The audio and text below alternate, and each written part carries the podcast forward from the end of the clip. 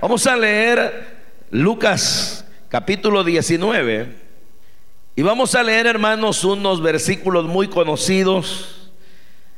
Y, bueno, vamos a leer varios. Capítulo 19, versículo 11 en adelante. Ustedes me dicen cuando ya lo tengan. Y dice la Biblia, oyendo ellos estas cosas, prosiguió Jesús y dijo una parábola por cuanto estaba cerca de Jerusalén y ellos pensaban que el reino de Dios se manifestaría inmediatamente. Dijo pues un hombre noble se fue a un país lejano para recibir un reino y volver. Y llamando a diez siervos suyos les dio diez minas y les dijo, negociad entre tanto que vengo. Pero sus, sus conciudadanos le aborrecían y enviaron tras él una embajada diciendo, no queremos que éste reine sobre nosotros. Aconteció que vuelto él después de recibir el reino, mandó llamar ante él a aquellos siervos a los cuales había dado el dinero para saber lo que había negociado cada uno. Vino el primero diciendo, Señor, tu mina ha ganado diez minas. Él le dijo, está bien, buen siervo, por cuanto en lo poco has sido fiel, tendrás autoridad sobre diez minas, sobre diez ciudades.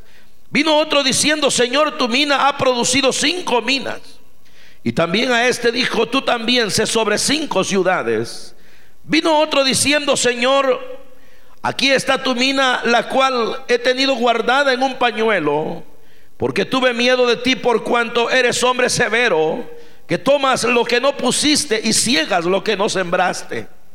Entonces él le dijo, mal siervo, por tu propia boca te juzgo Sabías que yo era hombre severo, que tomo lo que no puse y que ciego lo que no sembré. ¿Por qué pues no pusiste mi dinero en el banco para que al volver yo lo hubiera recibido con los intereses? Y dijo a los que estaban presentes, quitadle la mina y dadla al que tiene las diez minas. Ellos le dijeron, Señor, tiene diez minas. Pues yo os digo que a todo el que tiene se le dará mas al que no tiene, aún lo que tiene se le quitará. Y también a aquellos mis enemigos que no querían que yo reinase sobre ellos, traedlos acá y decapitadlos delante de mí. Amén. Pueden sentarse, hermanos. Queridos hermanos, hemos leído una parábola muy interesante y el propósito por el cual hemos leído estos versículos es porque yo quiero hablarles acerca de la responsabilidad que nosotros tenemos como hijos de Dios, de cada día saber administrar bien lo que Dios nos ha entregado. Si yo dijera esto de otra manera, yo diría, hermanos, que el propósito que ahora pretendo al leer estos versículos es que todos nosotros trabajemos por ser mejores. Los versículos leídos, como bien ahí podíamos ver en el versículo número 11 que leíamos, dice de que la narración de esta parábola el Señor la hizo justamente cuando estaban cerca de Jerusalén. Y lógicamente esto era porque toda la gente que seguía a Jesús, aún sus discípulos, eran personas que creían que el que él hubiese venido y el que él fuera ese Mesías prometido, ese rey que tanto tiempo había esperado Israel, él iba a establecer su reinado de una manera violenta, de una manera donde iba a avergonzar a todos sus enemigos y sobre todo iba a liberar a Israel del yugo romano y que el mismo pueblo de Israel iba a ser liberado, auxiliado porque su rey había llegado. Y ellos pensaban entonces es el reino de Dios, es el rey que nos ha mandado que viene para liberarnos y para establecerlo de una manera política, de una manera militar, de una manera social y que esto ya de una buena vez se componga para siempre. Eso era lo que pensaban los judíos. Pero en realidad el Señor no estaba en ese momento, hermanos, considerando el hecho de que debía de establecerse un reino a la manera como ellos lo pensaban. aun cuando en realidad el Señor sí les estaba diciendo de que Él era y es el rey. Sin embargo, no les estaba señalando de que el reinado que Él iba a establecer iba a ser a la forma o a la manera como ellos lo pensaban. Y es ahí donde el Señor narra la parábola. Recordemos de que tiempo atrás el Señor había salvado a Saqueo, había visitado a su casa a este hombre y Cristo había señalado de que Él había venido a buscar y a salvar lo que se había perdido.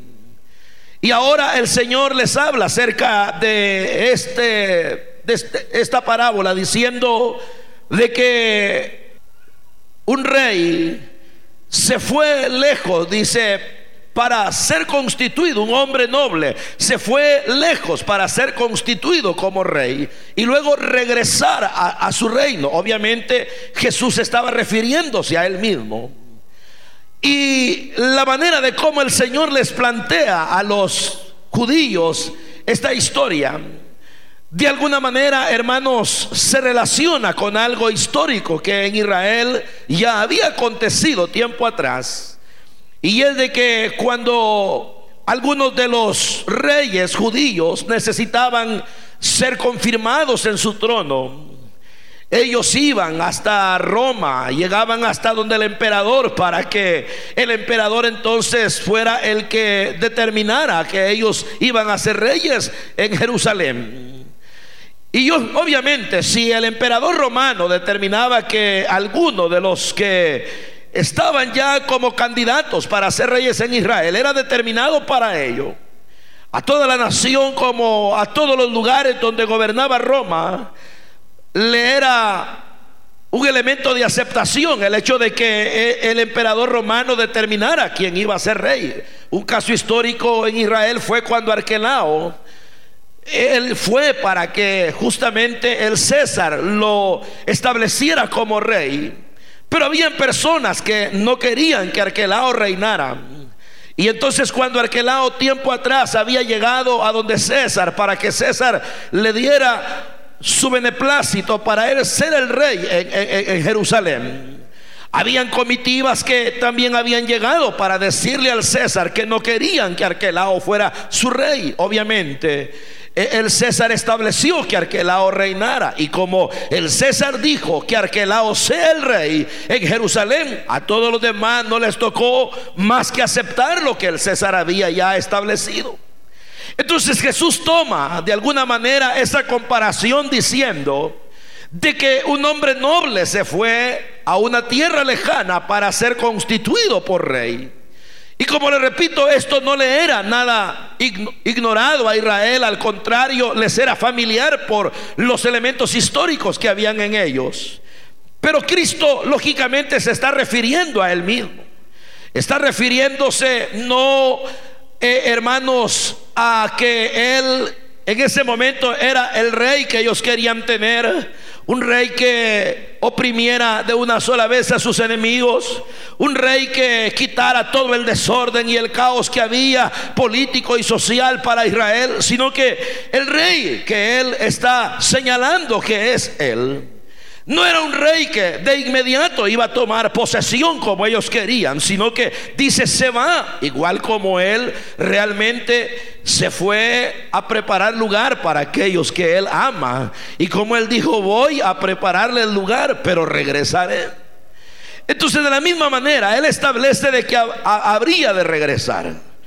y luego dice que al irse, él llamó a diez de sus siervos y les entregó diez minas. Y es aquí, hermanos, donde yo sinceramente quiero centrar mi pensamiento esta noche. Porque exactamente eso que Jesús hizo es lo que nosotros tenemos que considerar ahora para, como yo le decía, saber administrar aquello que Dios nos ha entregado y trabajar porque todos nosotros seamos personas que nos esforcemos por tener una mejor calidad de vida cada día. Y, la situación es de que Jesús dice de que este, este hombre noble que fue para ser establecido rey y que lógicamente habría de regresar llama a estas personas y les da las minas a cada uno. Y esto lo que implica es de que dice acá cuando le dio diez minas, les llamó a sus siervos y les dio una mina. Esto lo que implica es que les dio enormes recursos, porque por ejemplo una mina es, es, en el momento en que aquí se señala esto de, de que se las entregó a sus siervos, se está hablando de una cantidad de dinero sumamente fuerte, porque una mina cuando menos equivalía a 300 denarios y un denario era precisamente el salario de un jornalero y eso significa que podía equivaler al trabajo de todo un año. Significa de que cuando el Señor llama a cada uno, cuando el hombre noble llama a cada uno y les da, les da una mina, les estaba entregando enormes recursos, recursos que en este caso e, e, e, era dinero y que la idea era que ellos lo administraran de una manera sabia. Y es precisamente lo que el Señor dice, que con el tiempo este hombre noble, ya constituido rey, regresó. Y entonces llamó a sus siervos para pedirles cuentas. Y llamó al primero y le dijo, mira, tu mina ha ganado diez minas. Y fue entonces cuando el hombre noble, ahora ya convertido en rey, le dice, bien buen siervo, has sido fiel en lo que yo te encomendé, en lo poco has sido fiel, mira, gobierna sobre diez ciudades.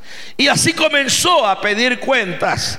Y luego le preguntó a otro, y este otro dijo, Señor, tu mina ha ganado cinco minas. Y es entonces cuando también el rey dice, sé sobre cinco ciudades, pero regresa y, pregunta a otro, y, este otro dice, yo no, ¿verdad? Yo la mina que tú me diste, o sea, los recursos que tú me entregaste, los envolví en un pañuelo y aquí lo tienes, porque yo sé de que tú eres una persona severa, sé que eres una persona eh, que recoges donde no sembraste, reclamas lo tuyo, entonces yo tuve miedo y aquí te lo tengo. Y es ahí donde se da las palabras que leíamos, que dice, que entonces el rey dijo, mal siervo, por tu propia boca te juzgo. ¿Por qué no lo pusiste siquiera en el banco? Bueno, y esa es la idea de que el Señor en este reinado de él, sobre todo en este tiempo, no estableció su reino a la manera como los judíos querían que lo establecieran, sino que el reino que él en este momento nos permite vivir tiene dentro de él estas connotaciones que nuestro rey, él se fue, se fue, se fue en, una, en un aspecto físico, tal como Jesús se ha ido para, como ya lo mencioné y la Biblia lo dice, preparar lugar para aquellos que le esperamos. Está a la diestra del Padre, Él tiene eh, eh, eh, dominio, Él mismo dijo, toda potestad me ha sido dada y Él ha ofrecido regresar. Y cuando Él regrese, no va a regresar como aquel humilde carpintero, como aquella persona que crucificaron, como aquella persona que los hombres rechazaron, sino de que Él habrá de regresar como el rey verdadero que es Él, como ese rey que todo lo domina, como ese rey que no tiene nada por imposible, como ese rey que todo está sujeto bajo Él. Y entonces cuando este rey regrese, una de las cosas que dentro de su regreso habrá de vivirse es que entonces, mientras él ha estado físicamente ausente, los recursos que le dejó a los suyos, los recursos que le dejó a sus siervos, los recursos que le dejó a las personas a las cuales él llamó para confiárselos, él habrá de pedir cuentas por ello, habrá de pedir cuentas por cómo se administró el recurso o los recursos que a cada uno él nos ha entregado. Y es ahí, hermanos, donde acá pasaron cada uno? Dice ahí la Biblia que eran diez. Aquí solo se nos narra acerca de que le pidió cuenta a tres y dos de ellos le supieron responder bien, uno más que otro. Y obviamente las recompensas estuvieron completamente afines a aquello que ellos habían trabajado. El que ganó 10 recibió 10 ciudades. El que ganó solo 5 recibió 5 ciudades. Pero es aquí donde nosotros tenemos que pensar que si a ellos el Señor dice les entregaron minas, les entregaron dinero para que lo administraran. Nosotros tendríamos que preguntarnos ¿Qué nos ha dado Dios a nosotros? ¿Qué nos ha dejado nuestro rey? Para que mientras Él regresa nosotros tengamos esto como recursos, para que entonces tengamos la responsabilidad de administrarlo. Entonces, si a ellos les entregó minas, ¿Qué nos puede haber dejado a nosotros? Porque literalmente no nos dejó una bolsa con dinero, no nos entregó 300 días de salario, no nos entregó una mina como en el caso que aquí describe que se las entregó a ellos, sino que a nosotros, si esto es aplicable a nosotros, porque así como a ellos les dio minas, a nosotros también nos ha entregado recursos, yo pregunto, ¿qué clase de recursos? Nos puede haber entregado a nosotros para que los administremos mientras Él regresa. ¿Qué pensarían ustedes? Porque a estos fue dinero. Yo quisiera ayudarle por lo menos con tres cosas. Una de las cosas que Él nos ha entregado como recursos es la vida misma. Nos ha entregado una vida a cada uno. Dentro de esa vida nos ha entregado tiempo. Dentro de esa vida nos ha entregado fuerzas. Dentro de esa vida nos ha entregado pensamientos. Dentro de esa vida nos ha entregado actitudes. Dentro de esa vida nos ha entregado palabras. Dentro de esa vida nos ha entregado capacidad, hermanos, de poder cuidar de nosotros de una manera total, completa, integral. Pero el asunto es si Dios nos ha entregado esos recursos, y estoy hablándole nada más de un aspecto muy individual, de lo que Él nos ha entregado a cada uno de nosotros, entonces una pregunta sería si eso equivale a esas minas, a esos recursos que este noble le entregó a los siervos suyos para luego que él regresara constituido como rey, le dieran cuentas. Hermano, la pregunta sería, ¿cómo estamos nosotros administrando? ¿Qué tipo de mayordomía tenemos en relación a nuestra vida particular, en relación a nuestra vida personal, con todo lo que implica el poseer vida, esa vida que Dios nos ha entregado? Yo podría preguntarles a ustedes y preguntarme a mí mismo, ¿cómo, cómo, cómo estamos administrando? ¿Qué tipo de, de vida tenemos? Porque la vida que Dios nos ha dado es una vida prestada. Es un recurso, es, e, e, es, un regalo de Dios, es algo que Dios nos dio no para que lo desperdiciemos, sino para que lo sepamos administrar. Pero ¿cómo, cómo lo administramos? Por ejemplo, pensemos, hermanos, por decir algo, en el tiempo. ¿Cómo administramos el tiempo? ¿Qué hacemos nosotros con nuestro tiempo? Levantarnos tarde, invertirlo en baratelas de la vida, invertirlo en cosas que no conllevan mayor edificación. Dejar que el reloj avance y que los minutos transcurran y que las horas pasen y que las semanas se vayan y que los meses vengan y que los años también nos alcancen y el tiempo va y nosotros sin mejorar como seres humanos. Porque muchas veces dejamos que el tiempo se vaya y vivimos cada día solo por vivirlo. Y vivimos cada día pasándolo. Yo me acuerdo cuando yo trabajaba, siempre me acuerdo, yo trabajaba en una empresa, siempre trabajo, no voy para el Señor. Pero, pero, pero, pero cuando yo trabajaba en una empresa, en un eh, trabajo humano, material, habían unos que yo les decía como a las ocho y media, ¿qué tal? Y siempre me acuerdo que la respuesta de ellos era tirándole a las nueve, me decían. Porque a las nueve le regalaban café a la gente. Allá como a las once y media yo les preguntaba cómo están, tirándole a las doce, porque a las doce era la hora de la comida. Y a las 3 tirándole a las 4, porque a esa hora se salía. E, el pensamiento de muchos es eso. Que está, ¿Cómo van? ¿Qué, están haciendo con la vida? ¿Qué hacen con su tiempo aquí tirándole a la noche? Solo viviendo cada noche, que pase cada noche, pero sin aprovechar, sin saber que cada día avanza y que nos vamos haciendo más viejos y que un día volverá el rey y nos pedirá cuentas de qué hemos hecho con el tiempo.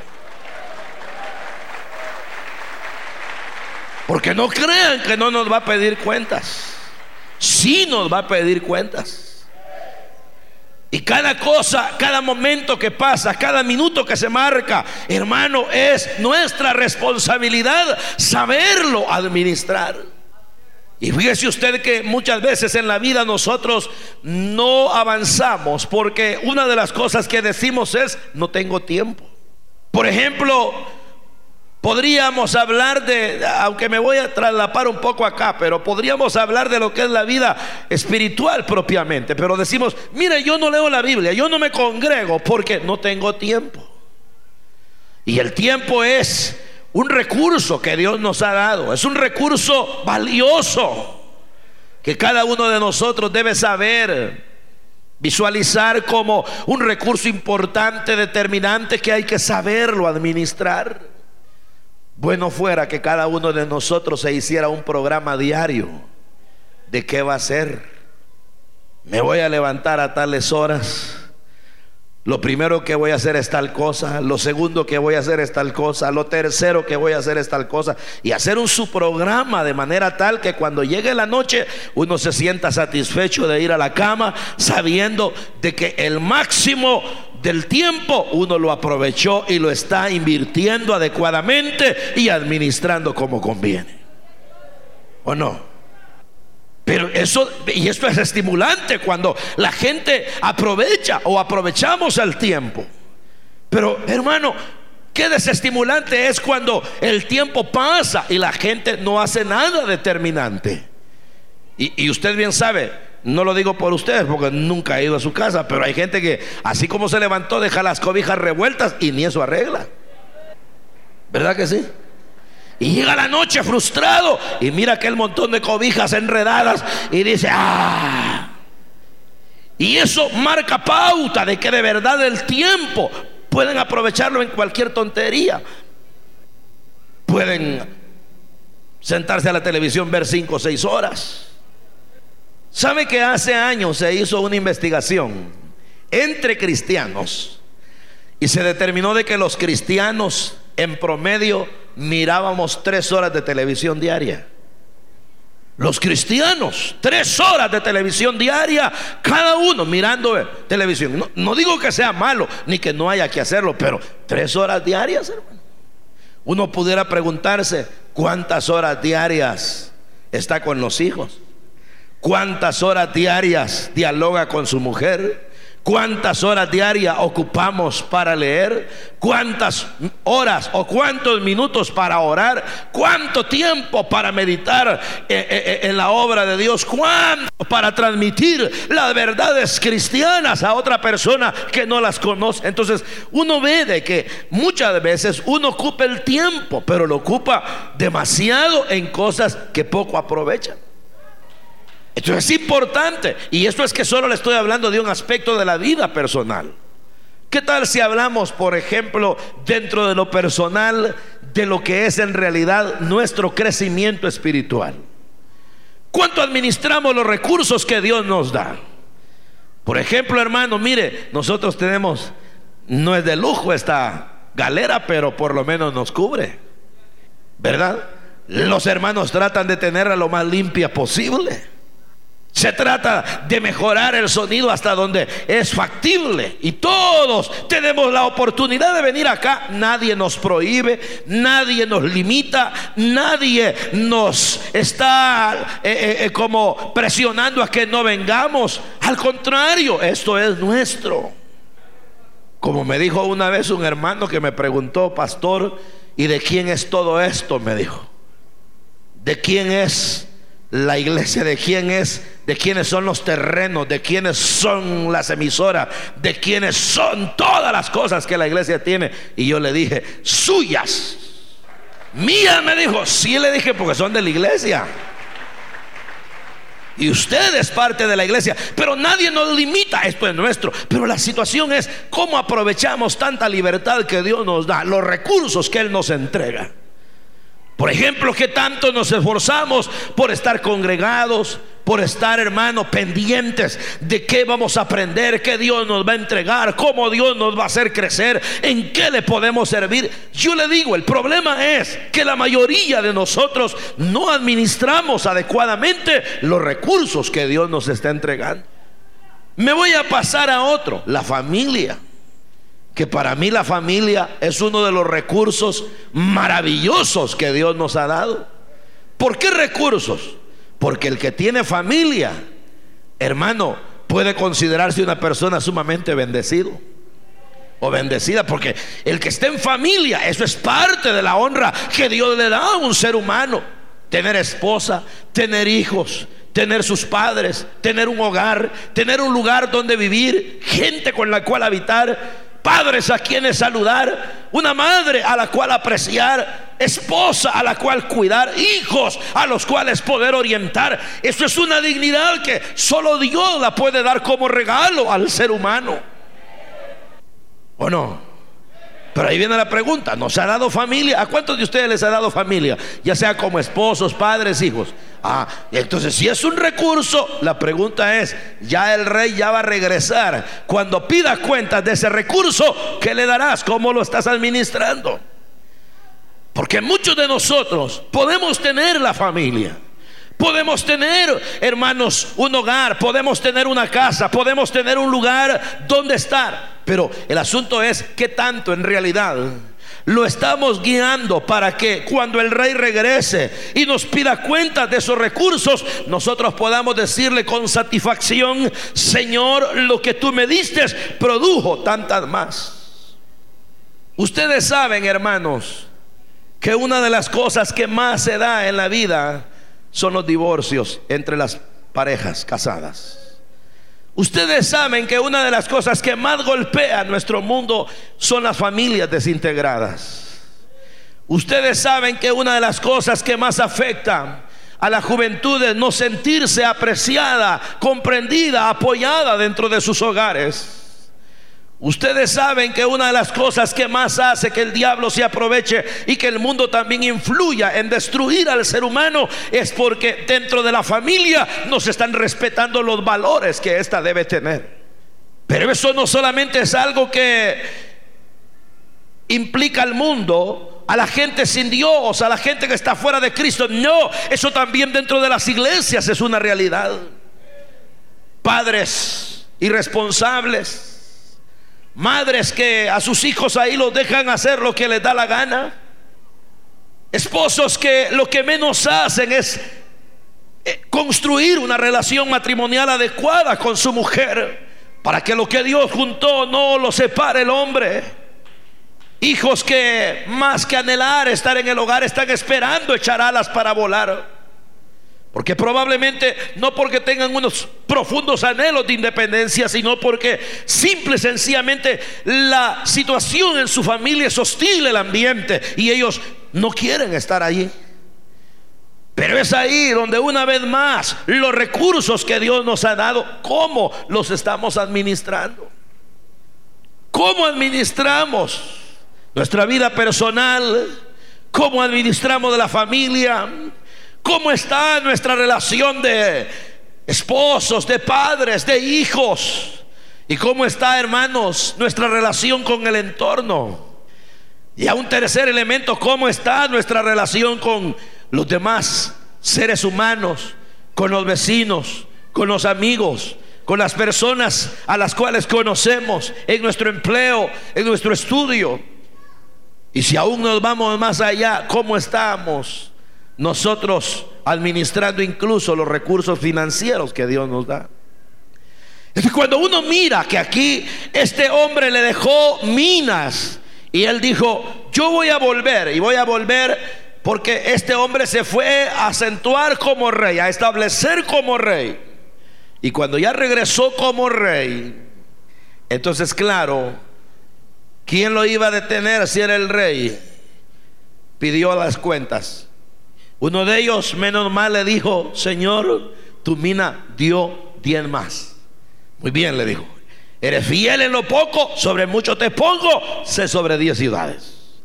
Señor, tu mina produjo cinco. Quiere decir que esta gente fue responsable y trabajó por hacer crecer aquellos recursos que les había dado el hombre noble que luego regresa como rey. Pero el otro dice, yo no, yo sencillamente ahí lo, lo escondí. Y mire hermano, y fíjese usted que aquí en la parábola, cuando menos se ven tres tipos de personas. Uno, aquellos que fueron fieles en saber administrar los recursos que le dio el rey, aquellos que no administraron los recursos que le dio el rey, y aquellos que abiertamente lo rechazaban y que no querían que él reinara sobre ellos. Lógicamente a cada uno le dio su pago. A los que no querían que reinara sobre ellos, que abiertamente eran sus enemigos, dijo decapítenlos mátenlos delante de mí. Una especie de juicio por no aceptar el reinado de este hombre. Y este reinado al cual ellos se opusieron y que ahora él venía con toda autoridad para determinar como rey que se debía hacer. Lo mismo hará Cristo. Cristo regresará. Y les guste o no les guste, a todos toda rodilla se doblará y toda lengua confesará que Jesús es el Señor. Y aún los reyes tendrán que inclinarse y tendrán que reconocer que no hay otro rey sino solo Jesús. Pero el asunto es de que a ellos abiertamente dice, mátenlos. Pero luego los otros dos grupos, el grupo de los fieles, y en ese grupo de los fieles una especie de subdivisión. ¿Por qué? Porque por, por lo menos hubo uno que su mina produjo 10, otro su mina produjo 5. Eso significa de que lógicamente no todos administran de la misma manera y no a todos los resultados se les dan de la misma forma. Pero lo cierto es de que produjeron, avanzaron, dando a entender al rey que habían estado interesados en ser responsables y administrar de una manera adecuada. Y entonces dice él, bueno, al que le dio una ganancia de 10, gobierna sobre 10 ciudades. Al que le dio una ganancia de 5, gobierna sobre 5 ciudades. Pero aquel apático, aquel indiferente, aquel que simple y sencillamente tuvo los recursos. Fíjese bien, este no era de los que lo rechazaban como rey, sino simplemente de la gente que no rechazándolo recibió recursos, pero fue indiferente para administrarlos. Si yo les preguntara, queridos hermanos, ¿de cuáles creen que somos nosotros?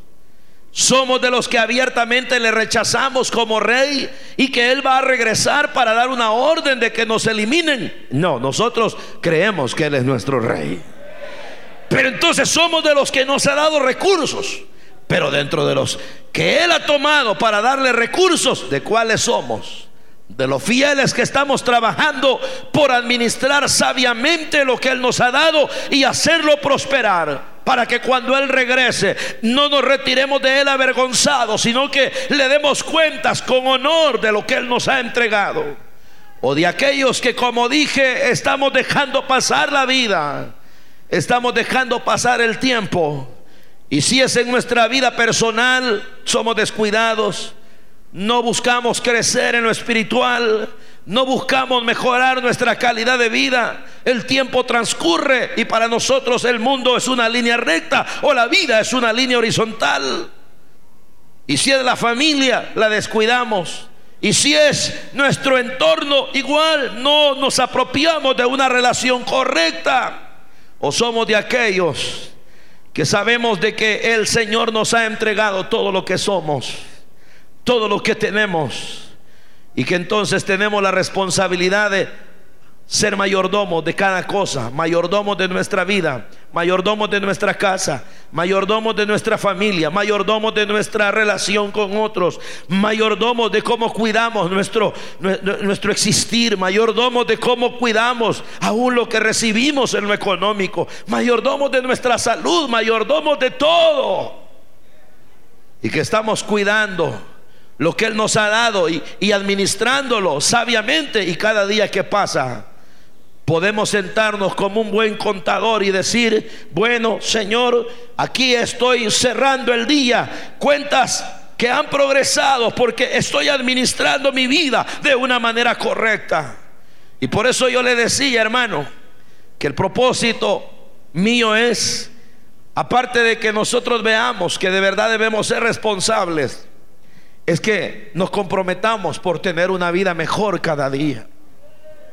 Porque mire usted, quiere decir que si uno ve a los que trabajaron por producir 10 minas, 5 minas más, quiere decir que esta gente fue laboriosa. Sin duda, esta gente se introdujo a un plan de acción donde crearon una manera de trabajar, una disciplina, una entrega, un esforzarse. Eh, aquello les iba produciendo satisfacciones. Y qué bueno que cuando ellos llegan a dar cuentas, la recompensa es que los subieron de categoría, les pusieron en administraciones mayores, producto de que habían sabido cumplir. Yo siempre he dicho, pensando en lo que es la vida eterna, porque de la manera que se quiera ver, nosotros somos eternos. Y, por ejemplo, la vida se acaba envejecemos, se muere por accidentes, se muere por enfermedades, se muere por violencia y la vida acaba.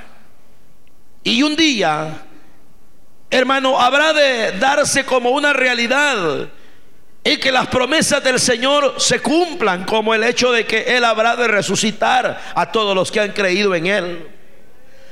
Y que a todos aquellos que estén o estemos vivos, Él nos va a transformar.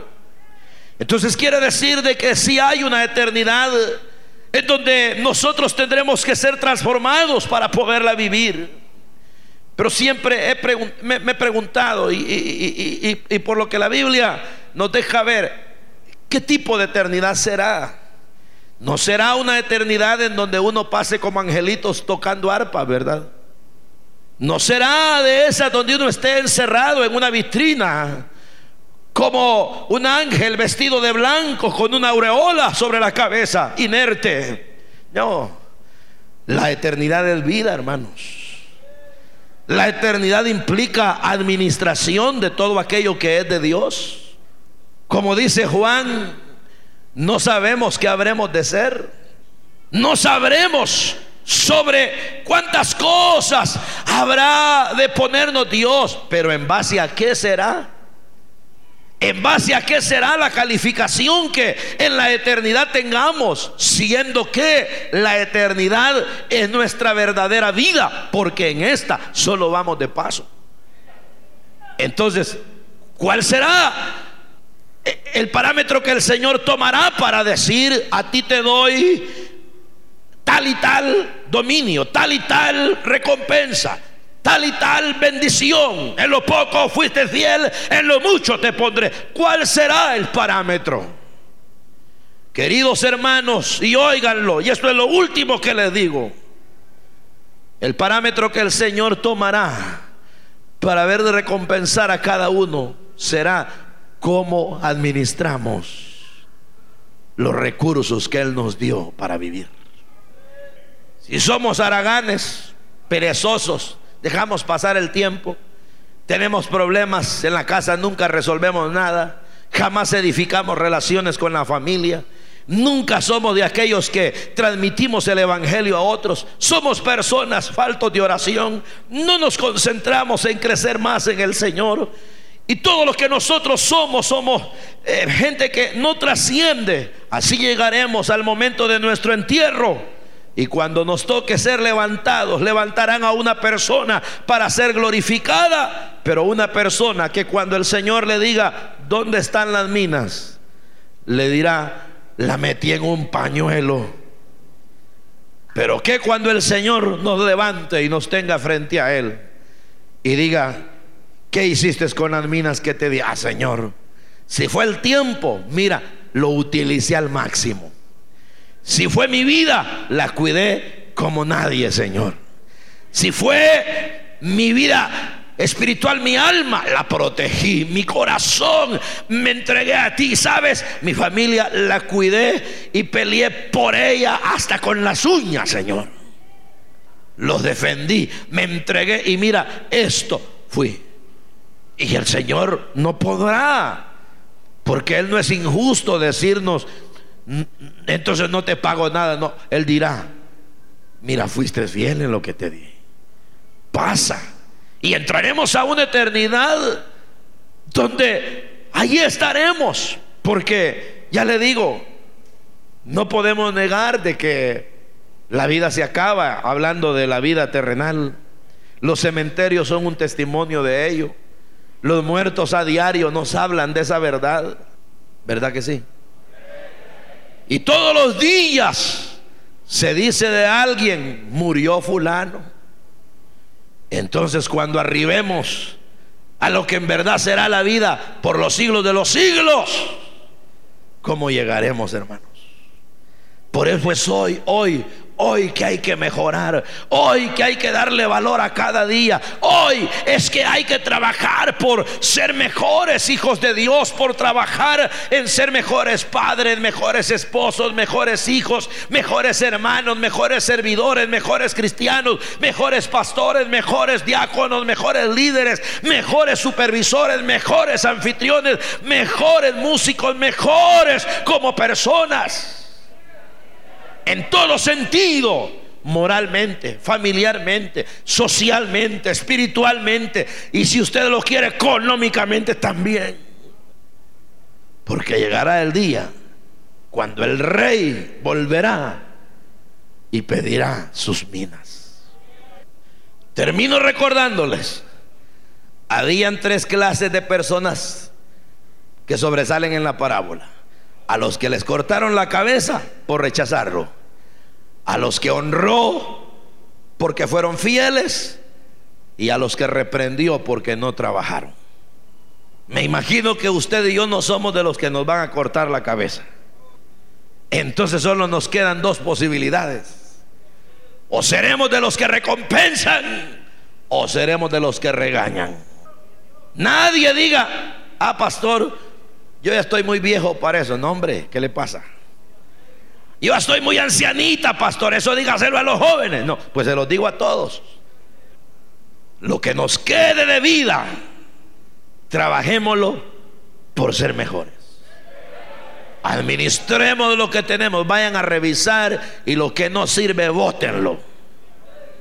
Pero aprovechemos lo que Dios nos da para que cuando llegue, hermanos, el momento de dar cuentas, tengamos la frente en alto.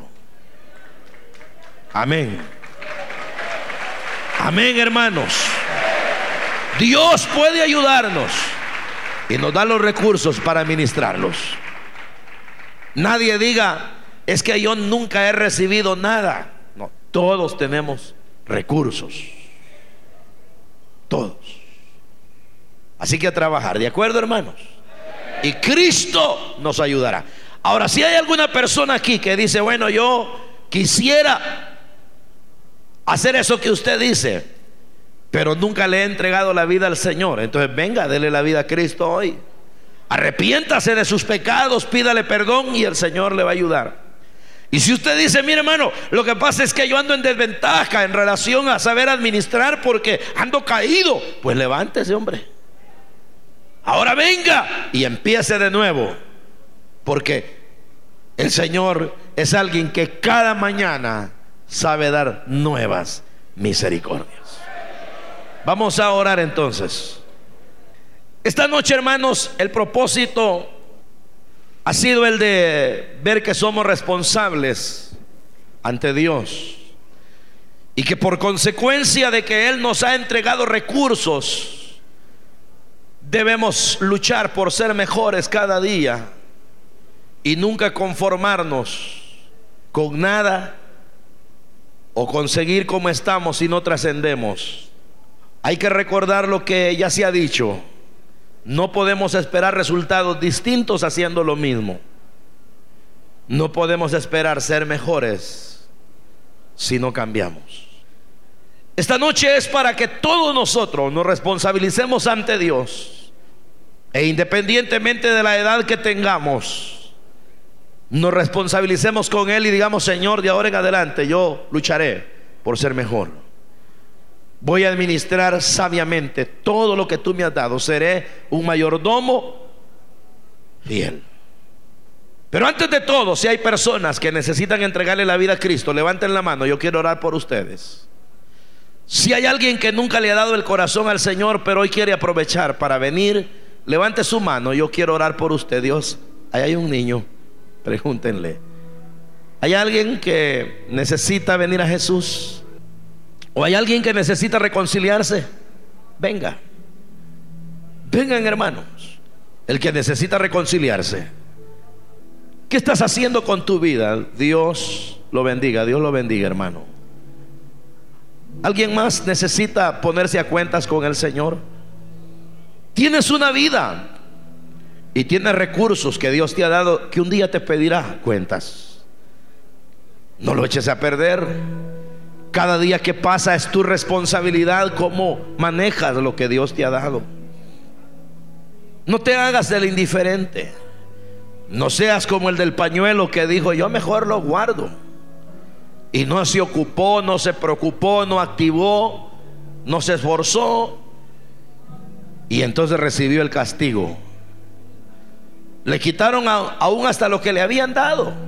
Y se lo dieron al que tenía diez. ¿Y por qué? Reclamaron otros. ¿Por qué le das a este más si ya tiene diez?